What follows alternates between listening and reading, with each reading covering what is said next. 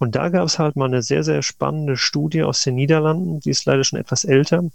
Die haben mal ausgerechnet, was für einen Unterschied macht es denn pro Kunde aus, ob er bei so einer Großbank ist, die in fossile Energien das Geld steckt oder in sonstige normalen Industrien oder eine Nachhaltigkeitsbank wie die mhm. Triodos Bank. Und da kam bei raus, dass pro 1000 Euro, die man Kunde auf dem Girokonto hat, pro Jahr ungefähr 200 Kilogramm CO2 Fußabdruck mhm. vermieden werden können, wenn man von einer Großbank zu einer Nachhaltigkeitsbank geht.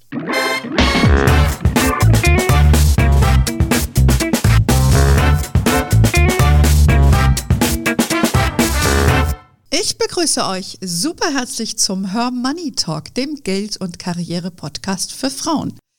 Ein bekanntes Sprichwort lautet, Geld regiert die Welt. Das mag sein, aber Geld verändert auch die Welt.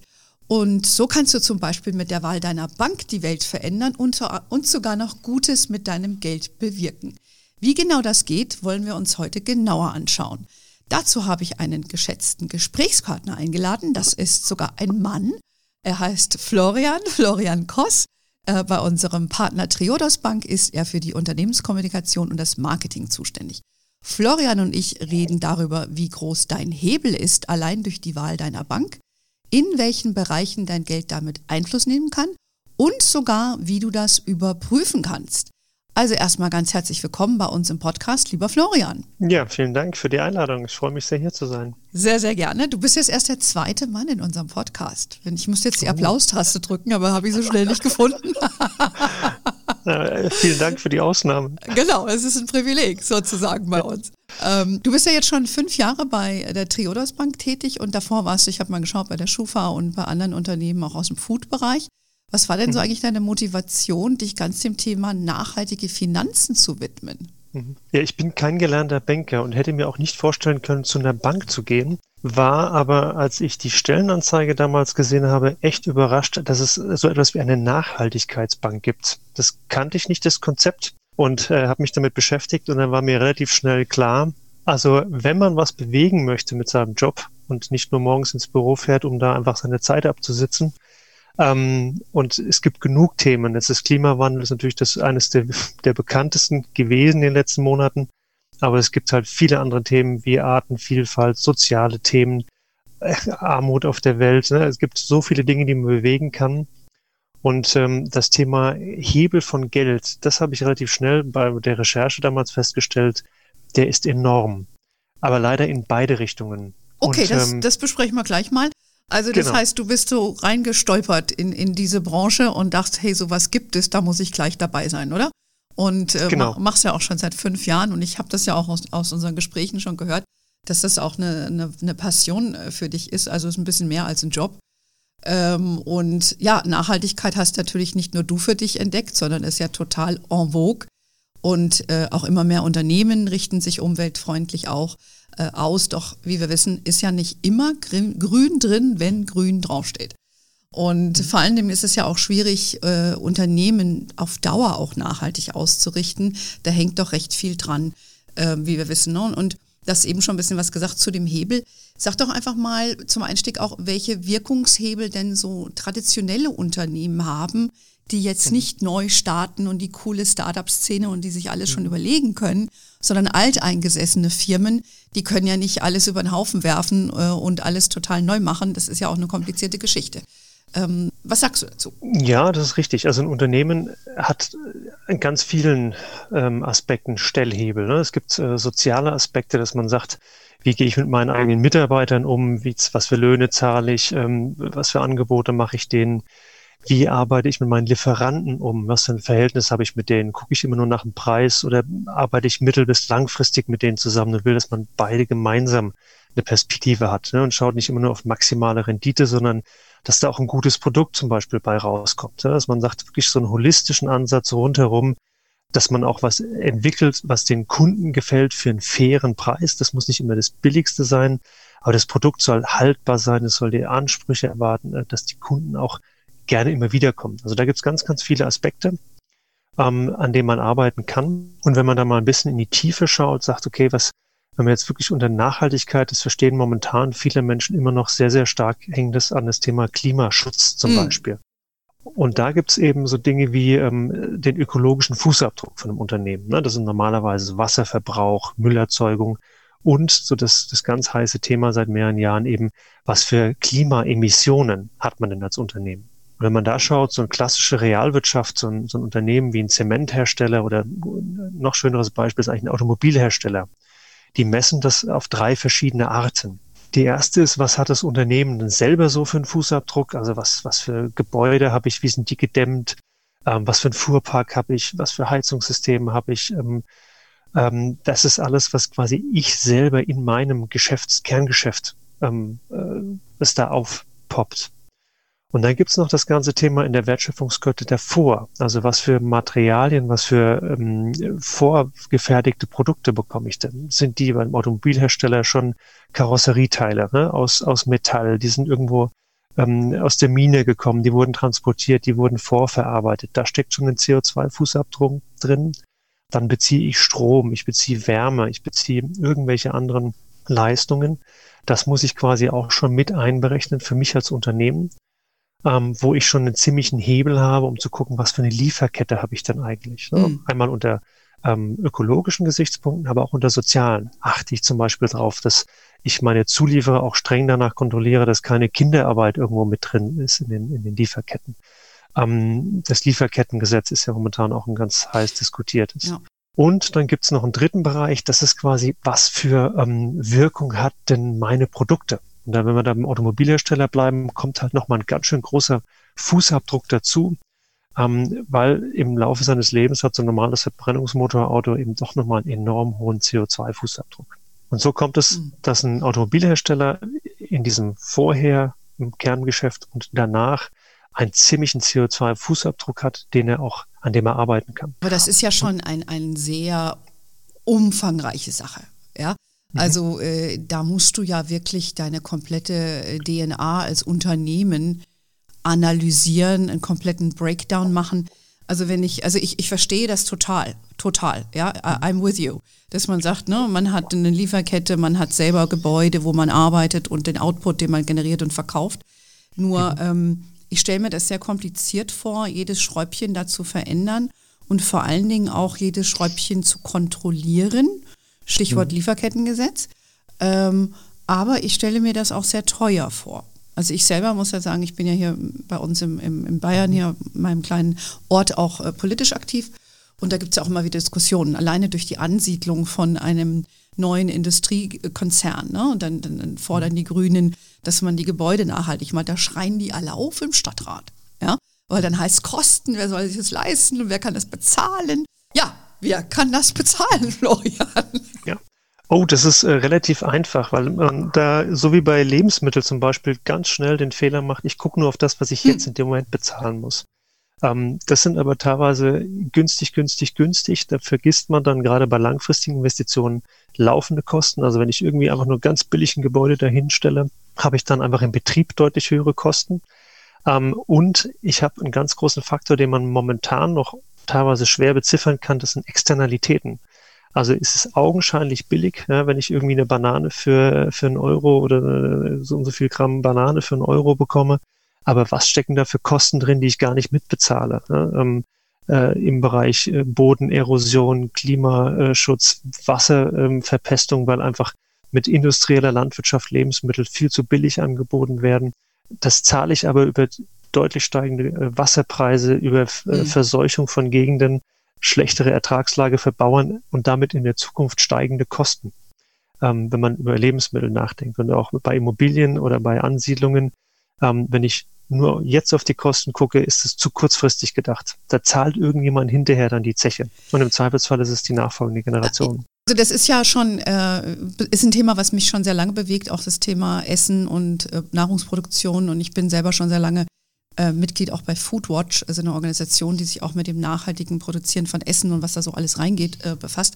Und das ähm, treibt mich total um, aber ich glaube, das ist so ein komplizierter Vorgang, das zu Ende zu denken. Mhm. Ja, auch wenn man zum Beispiel mhm. überlegt, was ist in den Böden heute noch wirklich drin? Also den Effekt, den mhm. du jetzt beschreibst, durch diese Überlandwirtschaft mhm. und, und diese Überdüngung. Aber ich kann ja jetzt nicht erwarten, ähm, dass jeder, der jetzt im, weißt du, der, der vielleicht knapp 2000 Euro im Monat äh, zur Verfügung hat und damit seinen Lebensunterhalt bestreitet, ähm, dass der all diese komplexen Dinge mit einkalkuliert, wenn er einkaufen geht. Mhm. Und ähm, wir hören es ja auch immer wieder, die Leute sagen, ja, wir, wir wollen Bio, wir wollen Biofleisch, aber wo sind die Schlangen? Ja, die sind jetzt vielleicht beim Metzger wegen äh, Corona, weil du nicht reinkommst, aber ansonsten sind die eher beim, beim, bei einem Discounter.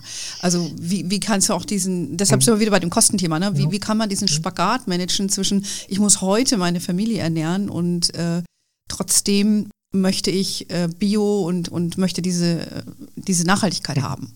Ja, also wir sehen, dass, dass die, das Bewusstsein und die, ähm, das, der bewusste Konsum schon deutlich steigt in den letzten Jahren. Ne? Das zeigt sich bei ganz vielen Dingen, bei Lebensmitteln, Bio-Lebensmittel, unverpackt Läden äh, verbreiten sich in ganz Deutschland. Das, ähm, das geht schon in die richtige Richtung, wo man vielleicht auf manche unnötige Dinge verzichtet und dann das, was man kauft, bewusster kauft, da vielleicht ein bisschen mehr für bezahlt, aber unterm Strich eine deutlich größere Wirkung hat, weil man gesundes Lebensmittel hat, wo man fair produzierte Nahrungs- äh, oder Kleidungsstücke hat, die dann aber auch halten. Und mhm. zwar nicht nur für eine Saison, sondern auch wirklich so sind, dass man die auch länger hat und vielleicht auch nochmal wieder als Gebrauchtware verkaufen kann mhm. sogar. Und das, das gleiche Spiel, was wir halt momentan sehen, ist auch das Thema bewusstes Banking, weil die Leute mehr und mehr auch darüber nachdenken, ähm, was für einen Effekt habe ich denn, wenn ich mein Geld irgendwo hinbringe, ob in den Geschäft oder auch wenn ich es zu einer Bank bringe. Ne? Und da sind wir vorhin kurz abgekommen, was das ja. Thema heißt, ähm, was für eine Wirkung Geld denn auch hat bei einer Bank. Genau. Weil wir, wir hatten ja vorhin von dem Fußabdruck gesprochen. Eine Bank als eine Bürotätigkeit hat natürlich keinerlei Vorprodukte und ähnliches. Die haben eigentlich einen, von sich aus einen ganz kleinen CO2-Fußabdruck. Das Spannende ist aber, wenn man überlegt, wo investiert denn eine Bank ihr Geld und eigentlich damit das Geld ihrer Kunden. Genau. Und da wird es extrem interessant, weil diese Geldmittel werden ja in Unternehmen unterstützt, die Fußabdrücke haben. Und da zeigt sich, dass der Hebel einer Bank eben um ein Vielfaches größer ist als von einem normalen Unternehmen, weil durch die Millionen oder Milliarden, die da in Form von Krediten vergeben werden oder von Investmentfonds in Unternehmen gehen, haben halt einen extrem großen Einfluss und haben damit, diese Unternehmen, diese Banken haben eben eine extrem hohe CO2-Bilanz in ihren Büchern, wenn man das so möchte wenn man das mal runterbricht, was heißt das denn für den einzelnen Kunden? Ja, kann, man, kann, man, das überhaupt man, ermitteln? Das ist ja eine Frage. Also das kann ja. ich total nachvollziehen, dass mhm. man sagt, man nimmt äh, eine Bank und schaut in welche, wo werden die Kredite äh, ge gewährt oder wo investieren mhm. Fonds wie ETFs. Mhm. Ähm, aber wie, wie machst du das sichtbar und, und mhm. messbar? Das sehe ich als sehr herausfordernd an. Das ist tatsächlich ein sehr spannendes Feld. Ähm, die Triodos Bank hat da mit anderen holländischen Banken und Versicherungen vor vier Jahren zusammen eine Methode entwickelt, die sich mittlerweile weltweit zu einem Standard durchgesetzt hat. Äh, mittlerweile sind es über 200 Finanzinstitute weltweit, die das einsetzen, um diesen CO2-Fußabdruck des sogenannten Scope 3, also was macht die Bank mit dem Geld ihrer Kunden, das auch messen zu können.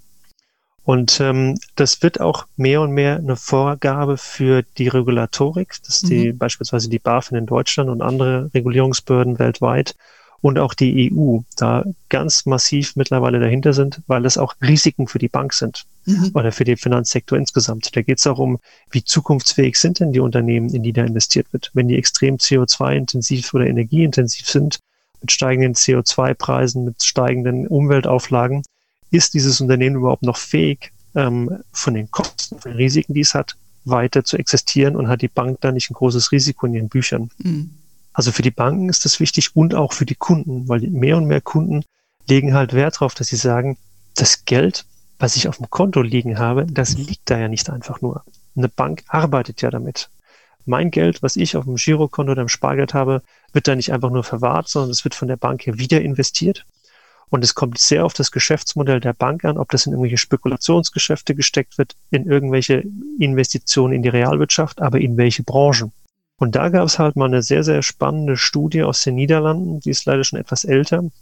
Die haben mal ausgerechnet, was für einen Unterschied macht es denn pro Kunde aus, ob er bei so einer Großbank ist, die in fossile Energien das Geld steckt oder in sonstige normalen Industrien oder eine Nachhaltigkeitsbank wie die mhm. Triodos Bank. Und da kam bei raus, dass pro 1000 Euro, die man Kunde auf dem Girokonto hat, pro Jahr ungefähr 200 Kilogramm CO2 Fußabdruck mhm. vermieden werden können, wenn man von einer Großbank zu einer Nachhaltigkeitsbank geht, weil solche Banken eben eher in sozialen Bereichen, erneuerbare Energien, nachhaltige Immobilien unterwegs sind und eben nicht solche Branchen investieren. Und das macht schon enorm viel aus. Der Punkt ist der, das ist jetzt mittlerweile von dieser, dieser Methode, von der ich gerade gesprochen habe, das haben wir jetzt schon seit zwei Jahren veröffentlichen wir diese Daten. Und da kann man es ganz genau ausrechnen. Das wird jetzt auch mehr und mehr zu einem Standard. Und das heißt, in den nächsten ein bis zwei Jahren wird es mehr und mehr Banken und Finanzinstitute geben, die danach veröffentlichen und auch zukünftig veröffentlichen müssen, weil es eben jetzt EU-Vorgaben gibt, die gerade in der Mache sind und kommen werden und genau dieses sogenannte Non-Financial Reporting, also wo es nicht nur um Geschäftszahlen geht, um finanzielle Kennzahlen, sondern diese ganzen Nachhaltigkeitskriterien auch veröffentlicht werden müssen. Und dazu gehört dann eben auch so ein CO2-Fußabdruck. Mhm.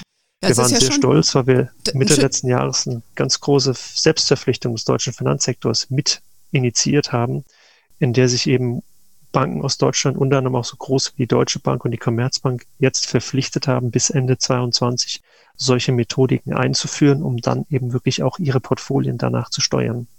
Ja, das ist ja schon beeindruckend. Äh, würdest du sagen, dass die sich jetzt an euren äh, Kriterien messen müssen äh, oder hat sich dann ein Standard insgesamt herausgebildet, wonach man misst, wie nachhaltig mhm. man als Bank sich aufstellt? Oder geht es jetzt dann nur um CO2 oder geht es da auch um andere Elemente, wie, wie wir es eben hatten, ne? Stichwort Lieferkettengesetz oder mhm. Arbeit, äh, Bedingungen von Arbeitsbedingungen? Oder geht es da eben mehr um die Umweltaspekte? Also dieser Standard, das ist jetzt tatsächlich nur äh, äh CO2-Emissionen. Okay. Ähm, aber es gibt in diesen Reportings die Vorgaben, die da gemacht werden, in diesen TCFD und NFRD und wie sie alle heißen. Ähm, da geht es dann auch um andere Ziele. Das heißt, da müssen sich die Unternehmen auch dazu verpflichten, transparent zu sein. Die müssen sich Ziele setzen, müssen diese definieren und müssen transparent darüber berichten, wie haben sie daran gearbeitet, was für Ziele haben sie damit erzielt und wie sind sie auf dem Weg, ihre Ziele zu erreichen. Und das kann zum Beispiel sein, verschiedene Abkommen zu unterzeichnen zum Thema Lieferkettengesetz äh, oder äh, ganz andere Dinge. Es gibt ja noch äh, die verschiedensten Bereiche, ähm, äh, Gehaltsvergleiche, dass man sagt, wir zahlen faire Löhne auch weltweit und, und, und. Okay, das ist ja, wie wir es eingangs schon hatten, ist ja ein sehr großes Projekt. Mhm. Also ist man zumindest, was diese Umweltaspekte geht, schon recht weit, das auch zu definieren. Und ihr macht das ja schon äh, sehr lange, weil ihr seid ja auch eine rein nachhaltige Bank. Vielleicht sagen wir auch noch mal einen Takt dazu, äh, was ihr jetzt konkret auch anders macht in Relation zu einer traditionellen Bank. Ich sag mal, wie eine Sparkasse oder eine Deutsche Bank, die natürlich jetzt auch alle versuchen, wie du es eben selber schon gesagt hast, durch EU-Vorgaben äh, sich nachhaltiger aufzustellen. Aber das sind ja mhm. große Tanker. Ja, die können mhm. ja nicht von heute auf morgen, wie ich eingangs schon sagte, komplett alles neu mhm. machen. Ihr habt ja den Luxus in Anführungszeichen, äh, dass ihr das jetzt als nachhaltige Bank schon immer macht. Und jetzt sagt doch bitte mal genau, was mhm. euer Anspruch da ist und wie ihr das euch auch leisten könnt, das alles mhm. so toll aufzustellen als nachhaltig mhm. geprägte mhm. Bank. Also das Ziel ähm, bei der Gründung der Bank schon in den, äh, in den Ende der 60er äh, ging die Initiative los. Das wurde irgendwann zu einer Stiftung und 1980 wurde da die Bank draus, war Mensch, Umwelt und Wirtschaften in Balance zu bringen. Mhm. Und deswegen hat man damals gesagt, gewisse Bereiche, Wirtschaftssektoren, die möchte man gar nicht, mit denen möchte man gar nicht zusammenarbeiten. Man hat Ausschlusskriterien definiert. Also fossile Energien, Atomkraft, Rüstung, Glücksspiel, Pornografie und ähnliches. Das heißt, wir versprechen unseren Kunden, wenn du dein Geld bei uns anlegst oder uns zur Verwahrung gibst, versichern wir dir, dein Geld wird nicht in diese Sektoren gehen. Im Gegenteil, wir ähm, definieren Sektoren, in denen wir besonders gerne aktiv sind, also Soziales, das sind Pflegeheime, Behinderteneinrichtungen, Jugendeinrichtungen oder im Bereich Bildung, Schulen, Kindergärten, Universitäten, ähm, der Bereich neue Energien und Infrastruktur. Und das sind Dinge, wo wir sagen, da passiert ein positiver Wandel, das sind Herausforderungen und Bedürfnisse des Menschen heute und in der Zukunft. Und da Unternehmen, die da Lösungen für anbieten, die unterstützen wir in Form von Krediten oder über unsere Tochter das Investmentmanagement auch mit äh, Investmentfonds, die extrem starke Nachhaltigkeitskriterien haben. Okay. Das versprechen wir nicht nur, sondern da kommt ein zweiter ganz wichtiger Unterschied zutage. Wir machen auch sehr, sehr transparent, was wir tun. Beispielsweise sind wir einer der ganz, ganz wenigen Banken, die tatsächlich alle veröffentlichten Kredite, äh, alle herausgegebenen Kredite veröffentlichen. Also man kann bei uns auf der Webseite nachschauen, was finanziert denn die Bank. Das müssen Kreditnehmer bei uns unterzeichnen, dass sie damit einverstanden sind. Und ähm, wir zeigen quasi alles, was wir machen. Das heißt, ein Kunde kann wirklich sicher gehen, ach guck mal an, hier bei mir in der Nähe ist irgendwie ein Hersteller von Hühnermobilen oder ein Windkraftpark oder ähnliches zu finden. Und wir gehen sogar noch einen Schritt weiter und machen ein sogenanntes Impact Reporting. Das heißt, wir werten aus, in welchen Branchen sind wir aktiv, was haben wir da alles finanziert im letzten Jahr und was heißt das dann an Wirkung? Also wie viele Pflegetage wurden insgesamt ermöglicht, dadurch, dass Kunden uns das Geld zur Verfügung gestellt haben und wir es in Form von Krediten an Unternehmen herausgegeben haben. Oder erneuerbare Windparks, wie viel Energie wurde erzeugt, wie viel CO2 wurde dadurch eingespart und wie viele Haushalte mit Strom versorgt. Und was heißt das pro Kunde im Schnitt? Und das ist natürlich die doppelte Rendite, die wir unseren Kunden bieten und warum so viele Kunden auch ähm, zu Nachhaltigkeitsbanken wechseln, weil sie bei uns wirklich sicher gehen können, dass mit ihrem Geld nichts Negatives passiert. Und sie kriegen sogar noch gezeigt, welche soziale und ökologische Rendite hatten sie, welche Wirkung wurde damit erzielt. Mhm. Also das fand ich auch sehr bezeichnend. Ich habe mir eure Seite ja auch entsprechend angeschaut und vor allen Dingen euer Claim ist ja auch, dass ihr alles, was euer Geld macht oder mit, was ihr mit dem Geld von den Kunden macht, muss einen positiven Beitrag zur Wirtschaft mhm. leisten. Das ist ja auch ein Unterschied zu anderen, die dann eher sagen, wir wollen jetzt nicht unbedingt schädigen, aber der muss nicht unbedingt nur positiv sein. Ja, also das ist jetzt mhm. vielleicht auch der Unterschied zu der Sparkasse oder Deutschen Bank, oder? Habe ich das jetzt äh, richtig verstanden? Ja, ich weiß nicht, geh mal zu einer Sparkasse und frag die mal, leg mir mal offen, was ihr finanziert. Die lachen einen aus. Also dieses Thema Transparenz, das gibt's leider noch nicht. Bei der Deutschen Bank ist das ein bisschen transparenter, weil die einfach so viele interessante Projekte finanzieren, dass da ganz viele NGOs immer wieder darauf aufmerksam werden und sie dafür auf Hauptversammlung angeben, weil da irgendwelche ähm, Berggipfel weggesprengt werden für Minengesellschaften, äh, kontroverse äh, Pipelines quer durch Alaska oder ähnliches, wo überall immer wieder die gleichen Banken auftauchen. Leider auch immer wieder Deutsche. Weil man denkt, naja gut, ich bin bei der Sparkasse um die Ecke, da bin ich nicht dabei. Über die Spitzeninstitute der Sparkassen und der Volksbanken, diese Landesbanken sind da gerne auch mal dabei. Also das ist, äh, ein bisschen erschreckend, was da alles gemacht wird. Da rühmen sie sich jetzt damit, dass sie hier in Deutschland keine Kohlekraftwerke mehr finanzieren. Neuen, das gibt auch keine mehr. Also kann man auch nichts finanzieren. Das ist immer ein bisschen Augenwischerei. Und ich habe ja gerade von dieser Selbstverpflichtung gesprochen. Es waren leider keinerlei Sparkassen dabei. Die haben jetzt nämlich eine eigene Selbstverpflichtung herausgegeben und haben sich sage und schreibe verpflichtet, bis 2035 klimaneutral zu sein. Mhm. Aber, und das ist das, was wir vorhin schon mal hatten, wirklich nur in ihrem eigenen Kernbereich. Das heißt, die machen ihr Haus klimaneutral. Heizung, Papier, Strom und ähnliches. Das haben wir schon seit 2000. Selbst eine deutsche Bank hat das schon seit 2013. Und die Sparkassen haben es jetzt tatsächlich sich dazu hinreißen lassen, sich zu verpflichten, bis 2035 mhm. diesen Schritt zu gehen. Von der Klimaneutralität ihrer mhm. vergebenen Kredite und Investments da wollen wir gar nicht sprechen. Also ja, ja. das fand ich, äh, das ist schon ein Reputationsrisiko, sich heutzutage hinzustellen und sowas als großen Fortschritt zu verkaufen. Ähm, ja, das ja. finde ich sehr interessant. Ich habe auch gelesen, dass ähm, das, was ihr hier macht, auch mit der äh, zu zeigen, welcher Hebel das Geld hat ne? und, und mhm. welcher Abdruck da entsteht, dass das auch aus dem Sparkassenlager äh, kam, dass die jetzt irgendjemand hat die wohl verklagt, weil die irgendwelche Claims gemacht haben über ihren Rechner und das aber nicht mhm. substanzieren konnten oder das wird zumindest mhm. vor Gericht diskutiert. Also ich glaube, das, das Spotlight ist, is on. Ja, also da muss sich mhm. künftig jeder messen lassen und einfach auf Gespräche, die wir hier führen, nochmal ein Awareness in die Breite getragen wird, sodass man äh, da, sodass sich da eigentlich auf jeden Fall was äh, bewegen muss. Aber um das vielleicht nochmal ganz kurz nochmal zusammenzufassen, also ihr seid mhm. wirklich dabei, nur für den positiven Beitrag der Wirtschaft als nachhaltige Bank aktiv zu mhm. sein. Und das hat mir auch sehr gut gefallen auf eurer Webseite, diesen Wirkungshebel, den ich eingangs mhm. geschildert habe, auch wirklich zu beziffern. Weil da habt ihr mhm. auf eurer Webseite eine Funktion, ich habe das auch selbst gemacht, bin mal hingegangen in meinem mhm. Ort und habe geschaut, äh, wo seid ihr da investiert oder eben nicht, weil das ist ja mhm. auch nicht überall. Mhm. Und ich fand das sehr spannend und dass man das auch wirklich als Kunde äh, für sich sieht, ne, wie du eben sagtest, was du mit 1000 Euro schon bewirken kannst an Einsparungen, das macht's doch, it, it brings it home to you. Es, es bringt es mhm. wirklich nahe zu dir als Person. Und mhm. äh, das, glaube ich, ist dann auch, wo, wo es irgendwie Klick macht, wo du dir dann überlegst, okay, gebe ich vielleicht doch lieber einen Tacken mehr aus für das Biohühnchen, Ja, mhm. äh, einfach weil das dann sich ja auch durchsetzt in deinem Lebenswandel. Also das finde ich, fand ich sehr, sehr mhm. cool. Also jeder von euch, der jetzt mal zuhört, geht doch mal auf die Triodos Bank. Ich habe es leider nicht mehr mir notiert, wo das war, aber es findet man relativ leicht. Eure Seite ist mhm. da ganz gut aufgebaut. Ähm, mhm. das kann man, kann man sich ruhig mal anschauen. Und ähm, ja, wir werden ja auch noch ein Webinar zusammen machen und dieses Thema dann auch mhm. nochmal vertiefen.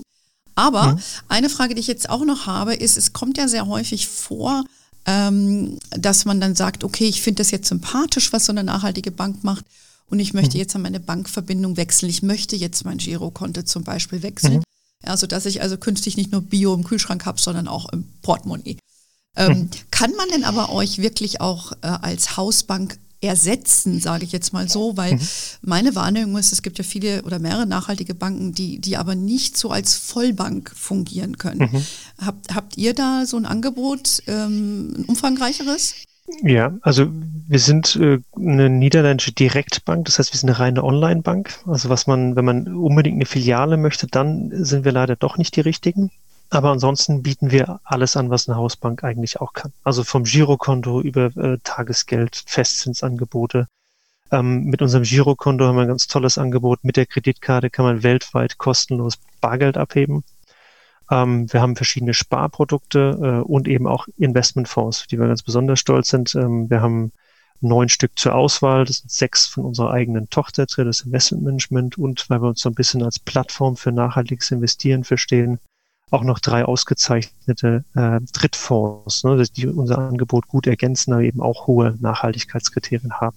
Das Einzige, was wir tatsächlich nicht anbieten, sind Konsumentenkredite. Dafür sind wir momentan in Deutschland einfach noch zu klein und so dieses klassische, ich nehme mal einen Konsumentenkredit auf, um meinen Urlaub zu finanzieren oder sowas, das halten wir nicht, also das ist für uns nicht wirklich nachhaltig. Mhm. Was es gibt ähm, in den Niederlanden und in Belgien beispielsweise, wo wir auch ähm, aktiv sind, dass wir ähm, nachhaltige Immobilienkredite vergeben. Das bedeutet, je mehr ich in die Nachhaltigkeit meines Hauses investiere, je besser der Energiestandard ist und so weiter, umso bessere Konditionen bekomme ich, um da einen, einen Anreiz zu geben, dass Leute da eben noch mehr machen. Äh, und das unterstützen wir mit besseren Zinskonditionen. Mhm. Das ist was, was wir gegebenenfalls auch nochmal in Deutschland einführen können, aber so Konsumentenkredite, das gibt es bei uns tatsächlich nicht. Dafür ja, halt so kleine Gimmicks, wie dass wir die ersten waren in Deutschland, die eine Kreditkarte aus Biokunststoff hatten, wo also keine ja. fossilen Energien drin gesteckt haben. Also nochmal so ein kleiner äh, Ditch obendrauf auf mhm. das Thema Fußabdruck. Ähm, und äh, wir haben einen ausgezeichneten Kundenservice, das freut uns wirklich sehr. Wir sind echt ganz äh, vorne immer dabei, wenn Kunden nach ihrer Zufriedenheit befragt werden. Und da, mhm. das freut uns immer sehr, dass die Kollegen da so einen guten Job machen, dass wir dann immer ganz oben unter den Top drei oder sogar auf den ersten Platz landen. Mhm.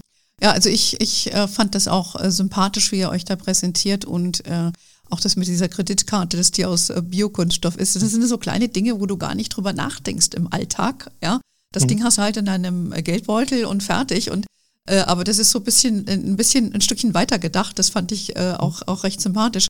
Und vor allen Dingen ähm, auch nochmal bei dem Thema Kosten, weil das halt für viele Leute so so wahnsinnig wichtig auch ist. So Girokonto sagt ja auch ganz mhm. offen, äh, wir können es nicht umsonst anbieten, weil eure Produkte ja auch, die müssen ja auch, äh, ihr müsst ja auch leben und ihr müsst ja auch irgendwie ein bisschen Gewinn erwirtschaften. Oder was, was kostet bei euch? Weißt du das jetzt auswendig, was ein Girokonto kostet bei ja, euch? Ja, das Girokonto kostet 5,50 Euro im Monat. Mm, okay. Das ist ähm, jetzt kein Schnäppchen. Also es gibt tatsächlich immer noch ein oder zwei Banken in Deutschland, die es wirklich bedingungslos, kostenlos anbieten, aber mm. das wird dramatisch weniger. Und das hat auch gute Gründe. Also wir haben bei uns hat das Girokonto schon immer Geld gekostet weil ein Girokonto einfach Geld kostet. Ne? Das sind hohe regulatorische Anforderungen zu erfüllen, Geldwäsche, wir müssen die Leute identifizieren, das sind Lizenzgebühren, das ist das Thema Bargeldversorgung. Also ein Girokonto kostet eine Bank wirklich hm. einfach Geld. Und ähm, das ist nicht nachhaltig wirtschaften im, im engsten Sinne, dass man sagt, wir machen es kostenfrei und dann hoffen wir drauf, dass wir dem Kunden noch irgendwie so viele Investment- und Versicherungsprodukte oder Kredite verkaufen können, dass der irgendwann dann doch mal für uns rentabel wird. Also das ist nicht unser Ansatz. Wir freuen uns natürlich, wenn jemand auch sich von einem unserer guten Fonds überzeugen lässt.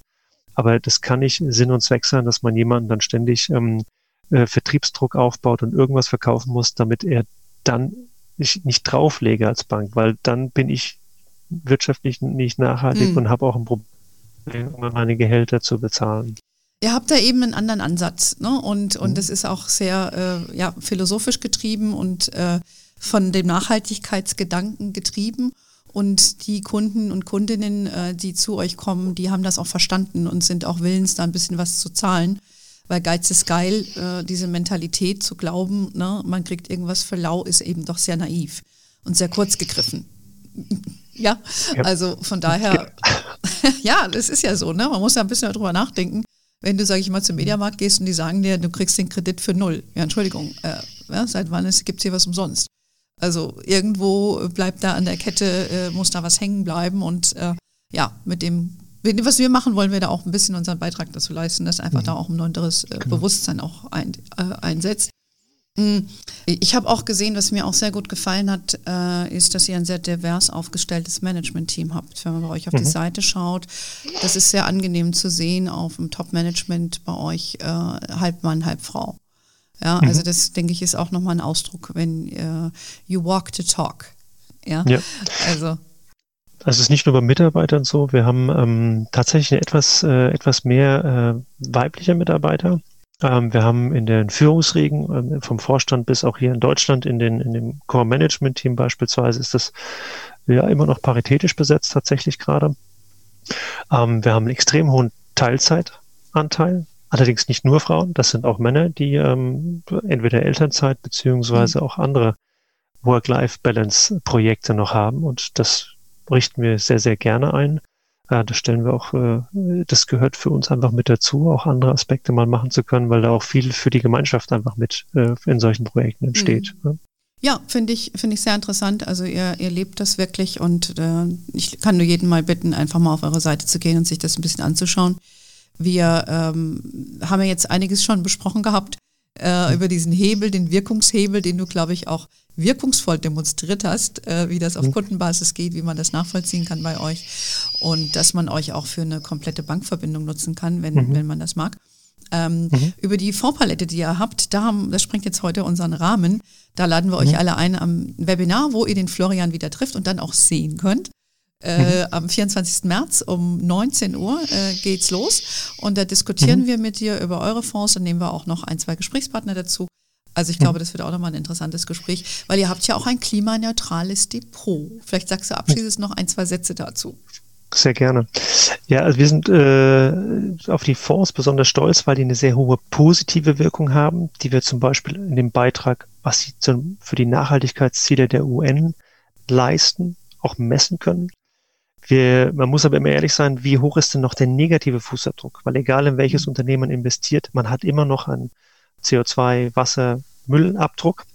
Ähm, da haben wir aber auch ein sehr fortschrittliches Reporting und können zeigen, dass unsere Fonds im Vergleich zum Benchmark da echt deutlich geringer sind, teilweise 70 Prozent weniger CO2. Und was das dann ausmacht, das vielleicht schon mal ein bisschen gespoilert, da kann jemand auch allein mit 1000 Euro pro Jahr, äh, je nachdem in welchen Fonds man investiert, bis zu 750 Kilogramm CO2 einsparen. Wow. Und das ja. freut uns sehr, weil der beste Fonds war nämlich da auch wieder von uns.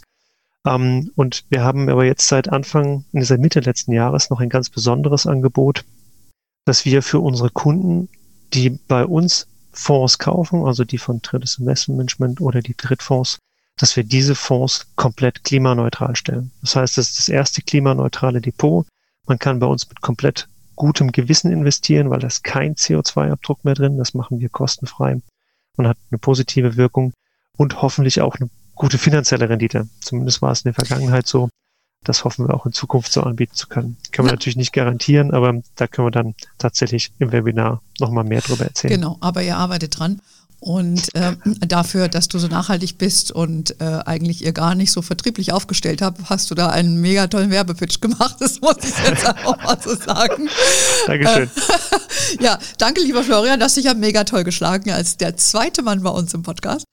Ähm, hast du noch ein abschließendes Wort, äh, bevor wir dich wieder begrüßen dürfen in unserem Webinar äh, für unsere Hörerinnen und den einen oder anderen Hörer? Ich würde äh, allen einfach äh, viel Erfolg wünschen in äh, den nächsten Wochen. Kopf hoch, bleiben Sie gesund und ähm, ja, ich freue mich sehr, Sie wiederzusehen. Genau. Das war, das, da, da schließe ich mich total an, deinen abschließenden Worten. Danke, dass du heute Zeit hattest, mit, mit mir hier zu plaudern und für unsere Hörerinnen äh, interessante Sachen zu teilen. Wir haben übrigens auch ein Editorial bei uns auf unserer Webseite zu euren Themen oder geht einfach mal auf triodosbank.de. Ich glaube, das ist die Webseite bindestrichbank.de mhm. und äh, könnt euch gerne informieren. Ja, ihr wisst, äh, unsere Webseite Her Money ist eh die geilste und unser Newsletter sowieso und äh, wir sind auf Instagram, Facebook und auf LinkedIn. We are wherever you are. In diesem Sinne, have a wonderful day. Until next time und ciao.